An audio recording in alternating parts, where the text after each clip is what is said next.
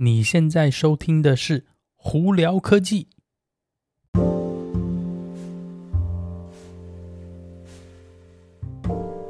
嗨，各位观众朋友，大家好，我是胡老板，欢迎来到今天的《胡聊科技》。今天美国洛杉矶时间十二月三号星期五啦。哎，不知道大家周末有没有什么安排呢？今年今啊，不是今年，今天洛杉矶这边哦，其实有点凉哦。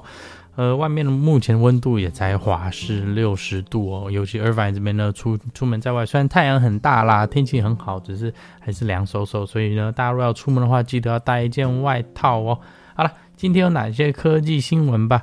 我们先从呃跟特斯拉有关新闻开始哦。呃，前几天大家不知道有没有看到，特斯拉有出了一个新产品哦，不是车子哦，它是一个。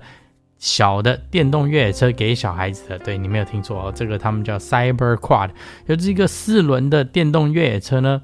呃，小孩大概是，嗯，有点像沙滩车那种概念啦。那个基本上他们卖一千九百块钱美金哦。那那个你如果想要给自己小朋友买一个那种电动，有点像电动四轮车去玩的话，也可以考虑看看。但一千九不便宜 就是了啦。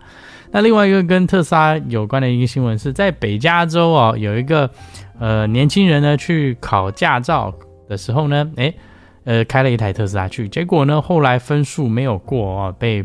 就是被被那个主考官当掉了，主要原因什么？他说哦，因为你们都没有在踩刹车，为什么呢？是因为他开特斯拉考试的时候都在用动力回收系统在刹车，所以导致呢他一直没有踩刹车。那个我们就讲 regen braking 嘛，就用 regen braking。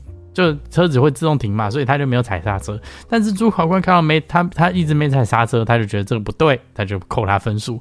所以我觉得不知道是呃车子太先进呢，还是主考官他们这个考试的规模呢还没有跟上去，针对电动车有做一个新的一个那个 SOP 哦。但是我就觉得这蛮好玩的，只是我很觉得这个年轻人很可惜啊，会开车可是还是也没有过，就是希望他下次就再多努力一点喽。好，那另外一个跟特斯拉有关的新闻是，最近呢，大家有眼睛比较锐利的朋友们，在特斯拉的那个软体里头呢，有找到说，哎，里头有一个所谓的共享汽车的一个功能哦。现在，当当然还目前没被打开啦，呃，非常有可能它以后会叫 Tesla Network，就特斯拉的共享共享那个系统哦。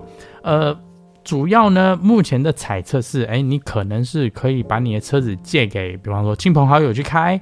或者甚至有可能是，你可以把你的车子是短期的租出去，比方说你今天车子停在你公司的呃停车场，那有一个人呢打开了 App 就说，哎，我可能要出去买个东西，呃，需要一部车，那可能就是来回十五二十分钟这样子，然后还看，哎，特斯拉车子可以用，那就是可以租你的车，让你赚钱，然后呢回来的时候再把车还给你哦。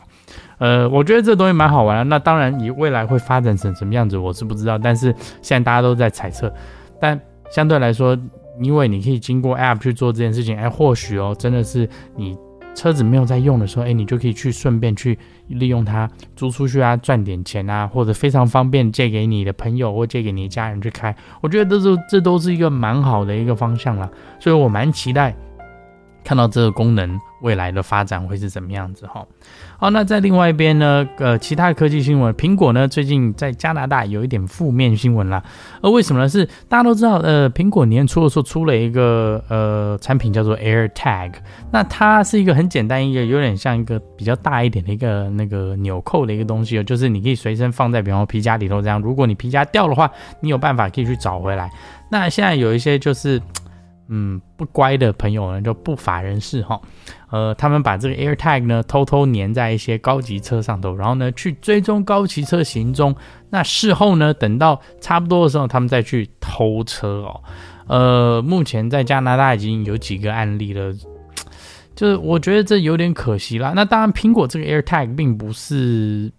只有苹果在做，甚至也有别家公司在做，比方说 Tile 啊怎样，只不过他们的呃系统没有像苹果的更新那么快，所以呢，苹果的这个东西就是依然而然就会可能被一些不法人士利用哦。我觉得这一点是蛮可惜的。那当然，嗯、这个要怎么样去对抗它呢？不好说啦。只不过就是大家在用手机的时候要注意一下说，因为你如果有一个不是你的 AirTag 跟你跟了很久的话，其实你手机上会跳出来一个简讯，警示你说，哎，你有一个莫名其妙的东西跟着你，你肯定要注意一下哦。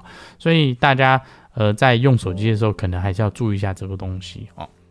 好，Uber 在美国要公让开放录音功能哦，呃是给。驾驶以及那个乘客都有，那为什么要这样做？主要是因为呢，呃，多一个算是安全机制吧。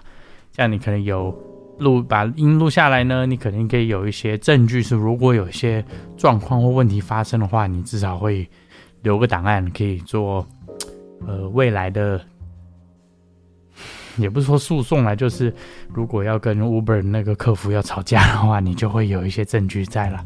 我觉得这个呢是保护。那个驾驶也是保护的那个乘客的一个蛮好的一个功能哦。那这个功能其实在其他国家有些地方已经在测试了，只不过明年初呢会在美国开放使用哦，所以我觉得这也是蛮好的哦。好，再来，FTC 目前呢是要告 NVIDIA 不让他们买 ARMS。那 NVIDIA 呢，他们这边的说法是说。呃，这是一个正常程序，因为呢，他们 FTC 美国的 Federal Trade Commission 呢，会希望是把整件事情的来龙去脉搞清楚了，才去核准他们可不可以买 ARM 这家公司哦。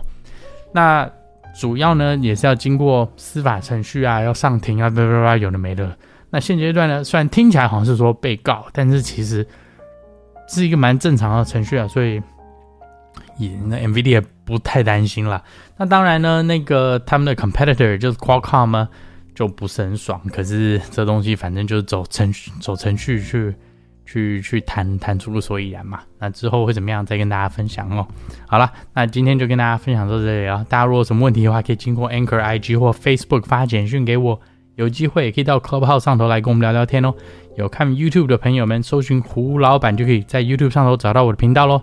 今天就到这里，我是胡老板，我们下次见喽，拜拜。